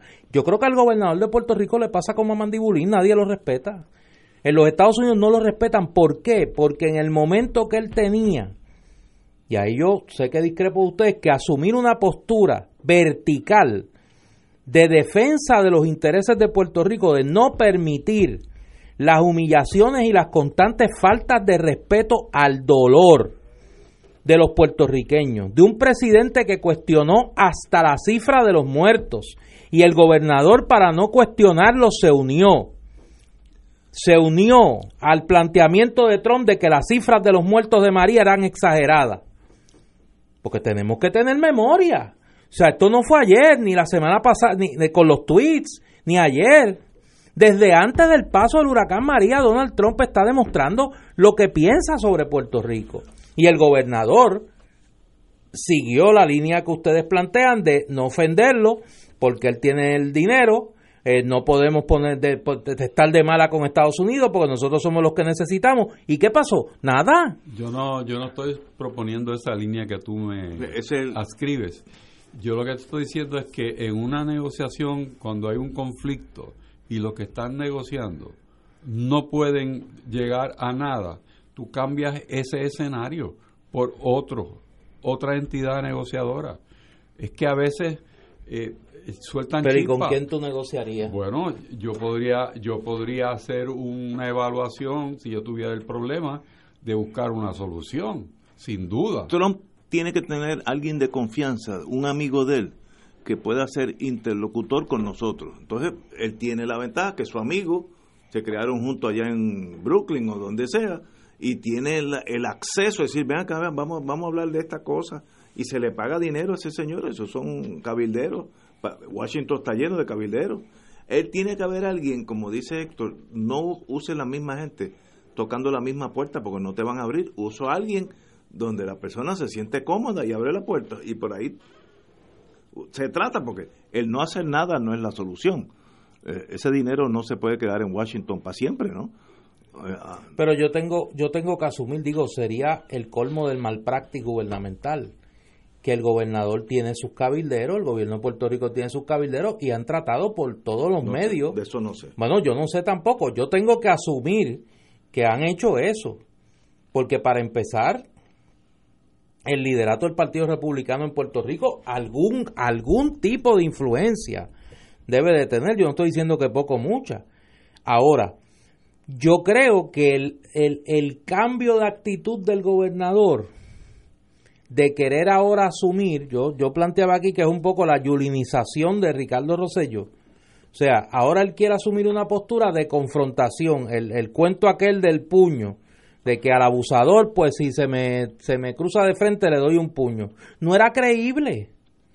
No era creíble porque estuviste un año riéndole las gracias y aguantando las humillaciones. Ahora de momento no me puedes decir que descubriste que Donald Trump es un abusador y que tiene una opinión bastante, ba- ba- bastante pésima por ser eh, diplomático sobre Puerto Rico. Eh, tenemos que ir a una pausa, nos pasamos un tiempito, pero hay que tocar esa puerta. Vamos a una pausa y regresamos with Crossfire. Fuego Cruzado está contigo en todo Puerto Rico.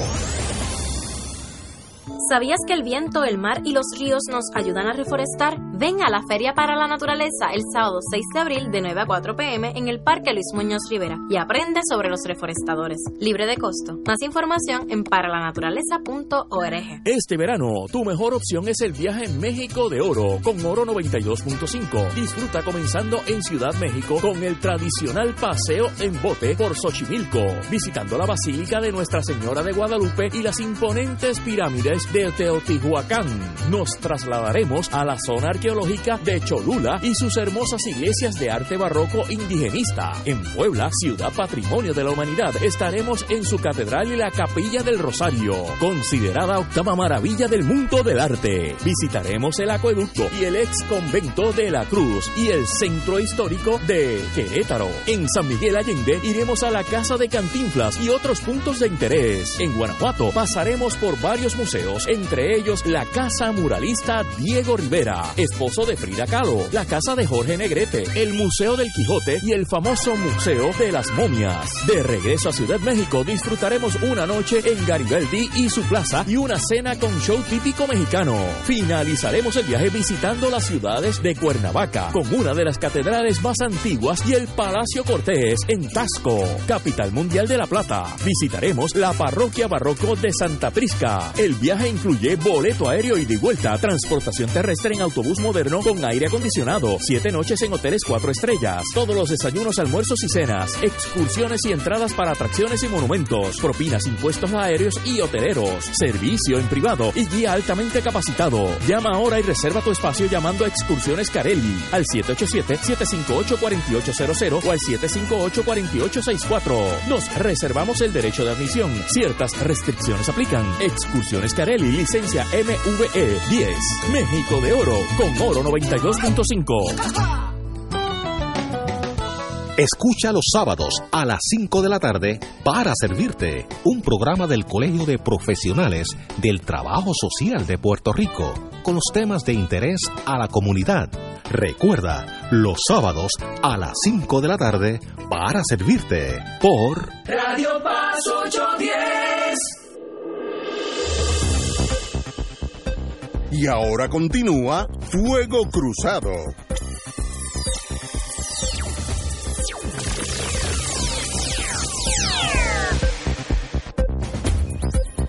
Regresamos, amigas y amigos. Vamos Oye, tengo una pregunta para hacerle a ustedes. Te tengo aquí, es de otro tema. Eh, me envía un amigo una propaganda de Roberto Prats. ¿Qué ha dicho Roberto? No, no, es como un... ¿Está defendiendo a Lela? No, ese hombre está defendiendo. De eso vamos a hablar de Lela y de Prats. Eso está en Colume. Mira, dice, me envía aquí el, la propaganda de Prats gobernador. Entonces lo curioso es que la P, la R y las patitas de la A están en rojo. Y la parte superior de la A, la T y la S en azul. O sea, empieza colorado y termina azul. El hombre. Por lo menos honesto. qué bueno. No, no, la propaganda es honesta. Qué bueno, bueno. Entonces, ese hombre ha dicho hoy que va a comenzar una campaña contra el proyecto de Dar el Soto. Ah, sí, sí. No, que se está- se- hoy está saliendo para Washington para hablar con sus conexiones en contra del proyecto de Dar Pero si es no que el tiene proyecto, por eso el proyecto de Soto no tiene oportunidad, nadie, no tiene la más mínima oportunidad de discutirse. Y él va a ir a discutirlo. A cabildear en contra de un proyecto que no tiene oportunidad de aprobarse.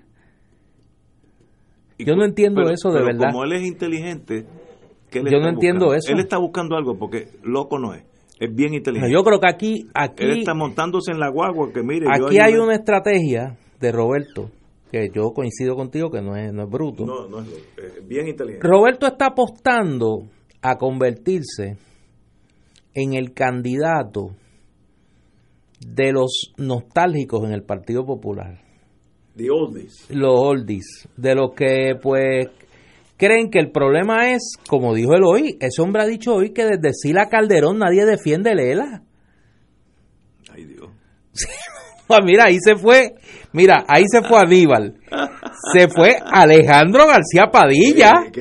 que, eso no, que, que eso no es, eso no es fácil. Y ni hablar de los que vinieron después, de los que han venido después. O sea, que la última que defendió el Estado Libre Asociado fue Sila Calderón. ¿Y qué, Los demás han sido a bunch of crypto communists, según qué- él. ¿Y qué está buscando él ser? Yo creo que está apelando a ese sector nostálgico del Partido Popular en la espera de que la primaria sea una primaria de poca participación y que la mayoría de los electores sean electores mayores de 45 o 50 años. Que ese es su base. que esa es su base. Pero entonces no cuenta con que tiene dos candidatos más que comparten su, su familia ideológica. Uno es Eduardo Batia, que yo creo que está un poco más al centro, poco pero más. suave. Eh, tienes a Charlie Delgado, que yo creo que puede ser en esta carrera el gran subestimado. Yo creo que tiene un respaldo mayor del que uno cree De- en- vía las alcaldías. vía los alcaldes, vía, vía lo que no es el mundo más allá de San Juan. Y pues obviamente la entrada de Carmen Yulín, que aglutina a los que quedan en el Partido Popular con esperanza de algún tipo de regeneración. Y el ala soberanista y el ala eh, más a la izquierda del centro. Pero Roberto está claro en su apuesta y bajo la teoría de que si él logra la nominación, él atrae votos del PNP. Que yo creo que ese es el gran... Eso, eso es una táctica que, que tiene sentido. Sí, pero para eso tiene que ganar la nominación. Yo estoy en la colindancia con el PNP. y yo creo que eso es lo que él va a tratar de explotar. Que me voy a mezclar con, con esa colindancia con el PNP y puedo... Yo soy el que votos. atrae votos estadistas. Que puede ser una táctica. El problema es que por buscar los votos estadistas puedes terminar eh, espantando los votos de populares que están a la izquierda del centro. Pero es que él no tiene los votos de la izquierda del centro, él tiene los votos de la derecha del Partido Popular. Por eso, Y él quiere un po- unos votitos más, que son los, los estadistas que se sienten cómodos con él, porque es casi estadista. Eso se lo preguntó Lenín en estos días en la radio, yo estaba oyéndolo. Usted, usted puede hacerle ingreso al Partido Nuevo cuando usted quiera. Eh, digo, el Partido Estadista, dijo Lenín. Cuando usted quiera, porque no, no hay discrepancia. Esa colindancia se mezcla con el PNP. Y ahí hay votos, según la tesis de ellos, ahí hay votos que pueden hacer que gane. sí, pero no están, por eso, pero no están en el electorado primarista. no, en primaria no. En primaria hay que a menos pulsearla. que, como me decía un amigo, y yo pues camino ahora por otro sendero, como diría Ignacio, así que no sé, que hay una propuesta por ahí, caminando, de que el Partido Popular celebre un proceso en noviembre de este año, bajo la teoría de que los que no salgan favorecidos salgan. no puedan aspirar a otros puestos, Ah, porque el periodo para radicar candidaturas es el mes de diciembre, del 1 al 31, porque esa es otra, o sea, quienes pierdan la primaria del Partido Popular, si es en la fecha que establece la ley electoral, o luego de diciembre del 2019, no pueden aspirar a más ningún puesto Se quedan en la calle. se quedan en la calle, políticamente hablando. Y yo me imagino que hay gente en el Partido Popular, particularmente los alcaldes, que son los que me dicen que están promoviendo esto, que están pensando, que están pensando, mira, vamos a hacer esto antes de la mentalidad esa de empastelamiento, vamos a hacer esto en noviembre, yo no sé si una primaria o una asamblea general o un mecanismo así intermedio, y entonces con el compromiso de los que corran, de que uno respaldan al, al ganador y segundo que pueden correr para otros puestos. Eso es una idea viable e inteligente. Lo que pasa No- que ahí no le veo negativo la gran perjudicada, ¿quién es? Es un electorado más pequeño. No sé. No, tú sabes, sí, ¿Carmen Yulín? Carmen Yulín. Ah, bueno, ok. Porque la gran fortaleza de Carmen Yulín sería que mientras más amplia la participación, Más más oportunidades tiene Carmen Yulín. Mientras más pequeña la participación, más oportunidades van a tener candidatos como Roberto Prats que apelan a una base de una edad mayor y mucho más conservadora. Señores. Pero eso anda por ahí. Siete menos cuarto. Esa idea es buena. Si uno fuera popular, I like it. No, si uno quiere empastelar. No, bueno, Si uno quiere empastelar es buena, pero Eso no conflige con... ellos son blanco y colorado y se entienden. Eso no conflige con mi, lo que No, yo sé, yo sé. Señores, vamos a una pausa, amigos. Fuego Cruzado está contigo en todo Puerto Rico. La oficina médica del Dr. Ramón Luis López Acosta, especialista en medicina de familia, provee servicio a pacientes adultos y geriátricos de manera continua y comprensiva, servicio de medicina primaria preventiva y de medicina intrahospitalaria a nuestros pacientes, localizada en la calle Lloveras 650, edificio Centro Plaza, suite 207, Santurce, cerca del Hospital Pavía. Llámenos al 787-725-7888, 725-7888 y haga una cita para evaluación. Aceptamos la mayoría de los seguros médicos Advantage y comerciales. A ti, mujer, no importa quién seas, ni de dónde vengas, ni por qué te vas. Mujer, ¿tienes problemas de drogas? alcohol, Violencia, depresión, baja autoestima, infelicidad, ansiedad. falta de sentido que afecta a tu vida familiar. Centro Madre Dominga Casa Belén en Ponce es para ti. Llámanos, porque por cada mujer rehabilitada Hay una familia restaurada. 787-290-3627. Mujer, que tocas la noche y la llenas de luz. Que tienes problemas, anhelos y penas, y creo en ti.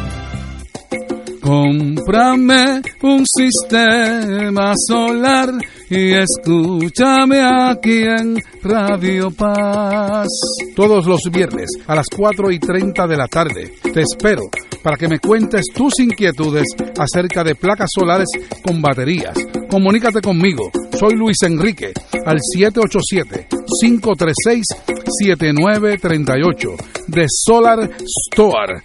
Cómprame un sistema solar. Todos los jueves a las 4 y 30 de la tarde, escuchas en Radio Paz Bienestar Holístico con la licenciada María Teresa Romana Acevedo. Consejería sobre la teoría de bienestar, entrevistas y valiosa información, porque alcanzar bienestar es posible. Bienestar Holístico los jueves a las 4 y 30 de la tarde por Radio Paz 810 AM. Una hora de bienestar para tu vida. 2.6 millones de autos en Puerto Rico, algunos de ellos con desperfectos.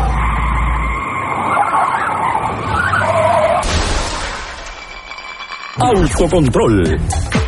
Tu carro. Tu carro. Tu mundo. Lunes a viernes a las 11 de la mañana por Radio Paz 810 AM.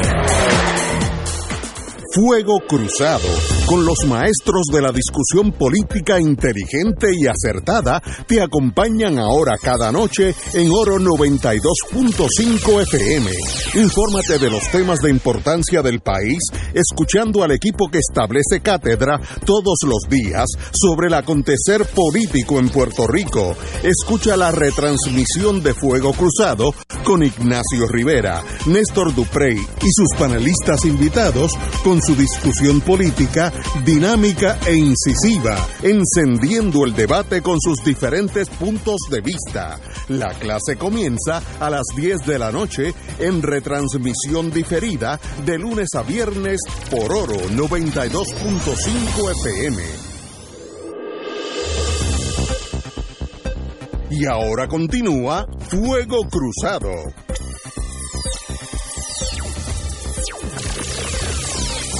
Amigas, vamos a Inglaterra y el Brexit, la salida de Inglaterra de la Unión Europea. Ese es un problema Es un clase jeperpero. Sí. Eh, la primera ministra, la conservadora Theresa May, avanzó ayer que prevé solicitar una nueva prórroga del Brexit desde la salida de Inglaterra a la Unión Europea para negociar con la oposición un plan conjunto que le asegure una mayoría en la Cámara de los Comunes. Si no, el sistema parlamentario si pierde la, la mayoría, se va para su casa. May se reunió ayer durante más de siete horas con su gabinete de ministros que está dividido en dos facciones. El ala, el ala euroescéptica apuesta por romper cuanto antes de la Unión Europea, con o sin acuerdo, mientras que los pro-europeos quieren evitar a toda costa que ese escenario y apuestan por pedir una extensión larga. Al terminar esa reunión extraordinaria a puerta cerrada, la primer ministro compareció en su residencia de Downing Street para anunciar que la solución que contempla para desbloquear el proceso del Brexit es tender la mano al líder del Partido Laboral, Jeremy Corbyn. Así que están haciendo alianza con la izquierda a ver si ella se queda en el poder y puede extender la negociación para salirse de la Unión Europea. Yo sería pro-europeo, si fuera Inglaterra, a mí no me saca nadie eso. Ese aislamiento yo creo que va a ser fatal, pero yo no soy europeo, no soy ni inglés, así que estoy pensando de más. Hoy se dio esa reunión entre la primer ministro y el líder del Partido Laborista, Jeremy Corbyn. Ambos la catalogan de constructiva y ya por lo menos se dio un paso que es la aprobación en primera votación en la Cámara de los Comunes eh, de una medida que le solicita a la primera ministra que a su vez pida a la Unión Europea una prórroga para eh, poder ganar una mayoría en torno a un acuerdo de salida de la Unión. Eh, el liderato de la Unión Europea le ha adelantado hoy a la primer ministro que ellos no van a aprobar una un acuerdo, eh, una prórroga, a menos que previamente se apruebe el acuerdo. O sea que es una eh, es un tranque de qué vendría primero. Ella quiere que le den la prórroga primero para tener más tiempo para aprobar el acuerdo. La Unión le dice no, aprueba en principio el acuerdo y podemos mejorar los detalles en una prórroga que te vamos a dar. Eh, yo creo que aquí el asunto se ha convertido el temor de los conservadores a una elección adelantada. Obviamente las constantes derrotas de May en el Parlamento inglés han minado ya la confianza. De hecho, el portavoz de los conservadores en el Parlamento renunció no a su puesto, al partido y se declaró independiente. Eh, y yo creo que el deterioro de la mayoría de, de May es, evidente. Eh, ese partido conservador, si nosotros nos creemos que hay partidos en Puerto Rico que, que su vida interna es compleja, ese partido conservador británico es bien complejo porque allí hay desde euroescépticos casi del UKIP, que es el partido de la derecha, la extrema derecha allí, hasta eh, pro Unión Europea que son casi casi laboristas. Y en el Partido Laborista hay igual división sobre el tema europeo. Así que es un escenario bien complejo. ¿Qué va a pasar? Hay una votación eh, el viernes yo me imagino que el gobierno la va a ganar por la mínima o, va a ser otra derrota más. Para mí lo que me, parece que va a provocar eh, más temprano que tarde su salida como primer ministro. Yo pienso que esa va a ser la, la única solución eh, que se reconstituya el gobierno, porque obviamente el gobierno actual no tiene el liderato, no tiene respaldo y la economía de ambos lados de, del océano están siendo afectadas, o sea, unas negativamente y otras positivamente, porque hay algunos países europeos que están cebándose con, el negocio adicional que van a tener. Eh, hay sectores de bienes raíces que están explotando. ¿Por qué? Porque la, va a haber un, un cambio en población los negocios que están en Inglaterra se van a mover hacia posiblemente Francia y Alemania. O sea que todo esto está fluido y no me parece como táctica de negociación una locura lo que está pidiendo el Parlamento Europeo. Yo no sé, yo hacía, bueno, tal vez en mi vida adulta, yo no he visto una crisis que haya puesto ese país en jaque como si se queda o se sale de la Unión Europea. Yo no, yo no, No recuerdo está. Churchill. Sí, no, no está Winston. No, yo Old- planteaba, Old Winston yo no planteaba que desde la crisis de los 30, de el final de, de la, la- el periodo este del apaciguamiento de Neville Chamberlain y la entrada precisamente de Churchill como primer ministro en el 40, no se veía una crisis política en el Reino Unido de esta está. De magnitud. esta magnitud, estoy de acuerdo contigo. Eh, eh, y, y además yo creo que la testarudez de Teresa May de mantenerse en el gobierno, a pesar de que ha perdido gran parte del apoyo de su gabinete, Increíble. que ha conspirado a la luz del día para tratar de buscar un- un- una salida política con un nuevo primer ministro conservador para evitar una elección que temen perder con los laboristas, que no están muy bien tampoco, porque tienen un líder, Jeremy Corbyn, que está más a la izquierda del centro, eh, que a veces parece tener una tendencia anti-Unión Europea, y tiene un sector del partido que es pro-Unión Europea y que está pidiendo junto con un grupo de conservadores un segundo referéndum para volver a votar sobre si el Reino Unido debe o no salir de la Unión Europea. Es una crisis muy compleja. Bien difícil. Eh, hay un estudio que está saliendo ahora.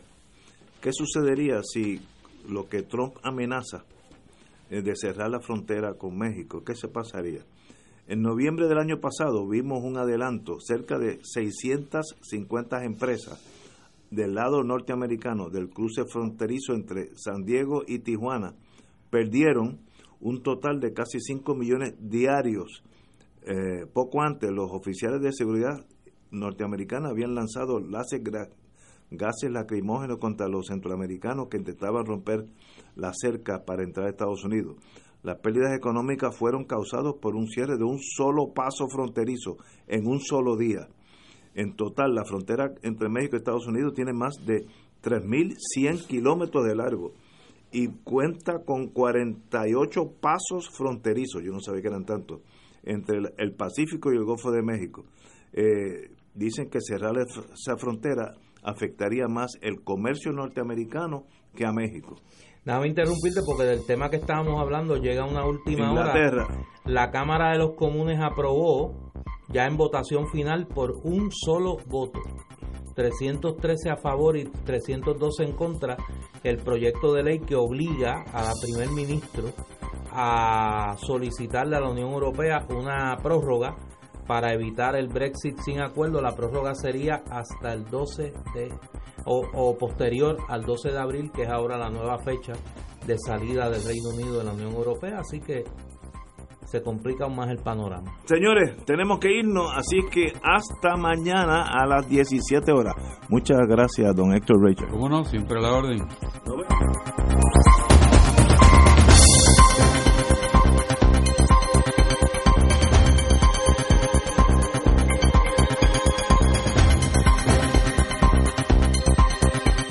Esta emisora y sus anunciantes no se solidarizan necesariamente con las expresiones vertidas en el programa que acaban de escuchar.